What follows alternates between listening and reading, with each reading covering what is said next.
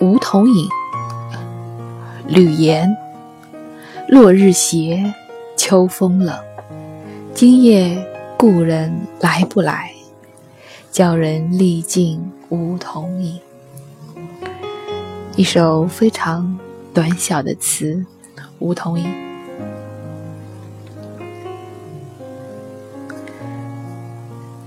说的是从黄昏到黎明，站在梧桐树下。等待一个人的情景，通篇没有一句等待，但通篇都在说等待的人是什么样。从夕阳西下，落日的余晖中，从黄昏时开始等，一直等到连。月光都已经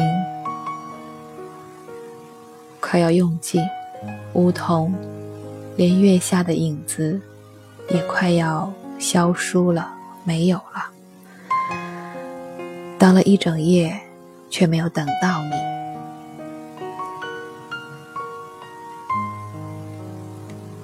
短短十几个字。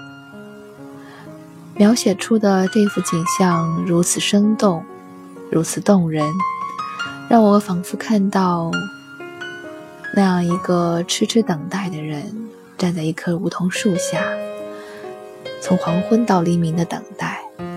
看着看着，也不由想起了另外一首欧阳修的诗，也许那一首是我们更加的耳熟能详的。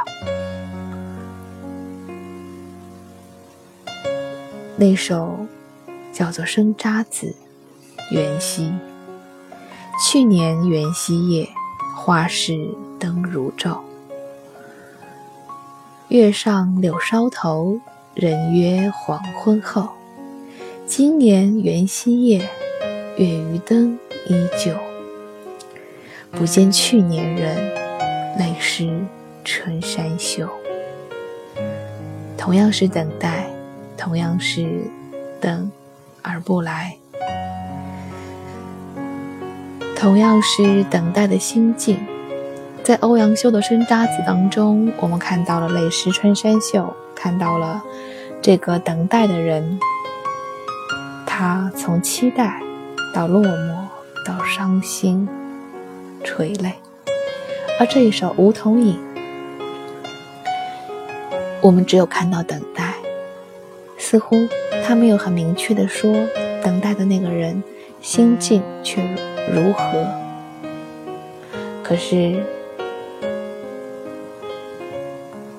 我从这一句“叫人历尽梧桐影”中，从这“叫人”二字当中，看出了、觉出了、感受到了那份无奈。